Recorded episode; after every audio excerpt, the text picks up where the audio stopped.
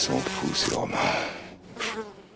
Deux par Dieu qui griment un Obélix devenu légendaire au milieu de Christian Clavier, Jamel Debbouze, Monica Bellucci, Alain Chabat et j'en passe, le casting d'Astérix et Obélix Mission Cléopâtre est hors du commun. Vous êtes dans Ma ligne de chance, et aujourd'hui, on pénètre dans l'univers si célèbre de Goscinny et Uderzo. Ma ligne de chance, dis-moi chérie, qu'est-ce que t'en penses? Ce que j'en pense, quelle importance, tais-toi et donne-moi ta main. Astérix et Obélix, accompagnés de leur druide Panoramix, fournisseur de la potion magique, s'en vont tous trois aider à la construction d'un palais pour le compte de la reine Cléopâtre. Une fois en Égypte, sur le chantier de construction, ils rencontrent un curieux personnage, Otis, joué par Édouard Baird, qui leur sert un des monologues les plus connus de l'histoire du cinéma français. C'est une bonne situation, ça, Scribe Mais vous savez, moi je crois pas qu'il y ait de bonnes ou de mauvaises situations. Enfin, Si je devais résumer ma vie aujourd'hui euh, avec vous, je dirais que c'est d'abord des rencontres. Euh, des gens qui m'ont tendu la main peut-être à un moment où je ne pouvais pas, où j'étais seul chez moi. Et c'est assez curieux de se dire que les hasards, les rencontres forgent une destinée. Parce que quand on a le goût de la chose, quand on a le goût de la chose bien faite, le beau geste, parfois on ne trouve pas euh, l'interlocuteur en face, je dirais, euh, le miroir qui vous aide à avancer. Alors ça n'est pas mon cas, euh, comme je le disais là, puisque moi au contraire j'ai pu, et je dis merci à la vie, je lui dis merci, je chante la vie, je danse la vie, Euh, je ne suis qu'amour.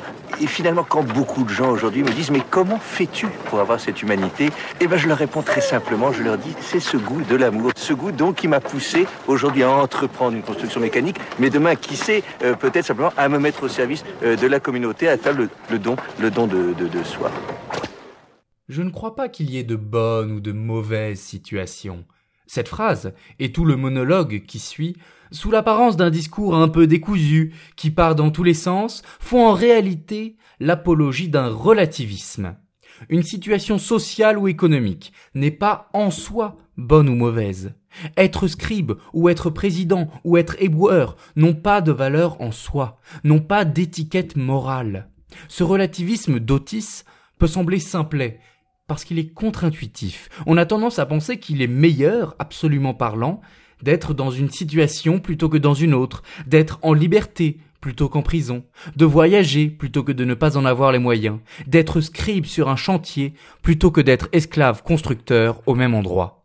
Intuitivement, nous attribuons une hiérarchie de valeurs aux différentes situations sociales, économiques, existentielles que nous pouvons imaginer. Et pourtant, ce relativisme d'Otis a quelque chose d'extrêmement séduisant. C'est qu'il rejoint, en partie, un diagnostic établi par Albert Camus dans le mythe de Sisyphe. Dans cet essai, Camus insiste sur l'idée qu'il faut accepter l'absurdité de ce monde, c'est-à-dire l'inadéquation entre toutes les questions que pose l'homme et l'absence de réponse de la part du monde extérieur. Dès lors, deux attitudes sont possibles. Nous pouvons refuser cet absurde et faire ce que Camus appelle un saut dans la pensée, c'est selon lui l'attitude du religieux qui postule l'existence d'un Dieu pour expliquer les phénomènes qu'il n'arrive pas à comprendre. Mais nous pouvons aussi accepter l'absurde comme absurde, comme inexplicable, et garder cette conscience de l'absurdité fondamentale de la vie. Mais à ce moment-là, s'il n'y a pas de valeur en soi, de valeur naturelle, que faire? Comment vivre? Camus répond, ça n'a pas d'importance. Toutes les expériences sont indifférentes. Camus écrit, un surnuméraire au poste est l'égal d'un conquérant si la conscience, la conscience de l'absurde, leur est commune. Et c'est en ça qu'Otis est profondément camusien. Sur quoi Otis fonde-t-il sa vie, ses choix? Non pas sur des obligations morales fixes, non pas sur des règles éthiques, mais sur des rencontres, sur des hasards, ou encore sur ce que Camus appelle des illustrations et le souffle des vies humaines. Quand on écoute Otis, on est souvent désorienté par l'enchaînement décousu des phrases et des idées. C'est que cet enchaînement est lui-même absurde. Otis ne privilégie rien, ni dans sa vie, ni dans son discours. Il n'y a pas de valeur en soi, il n'y a pas de bien ou de mal en soi. seulement des hasards, des apparitions, des improvisations, tel ce discours d'Otis ou le relativisme de Camus, qui résonnent à nos oreilles comme un humanisme contemporain. Ta ligne, ma ligne, tes chances, c'est l'oiseau vol de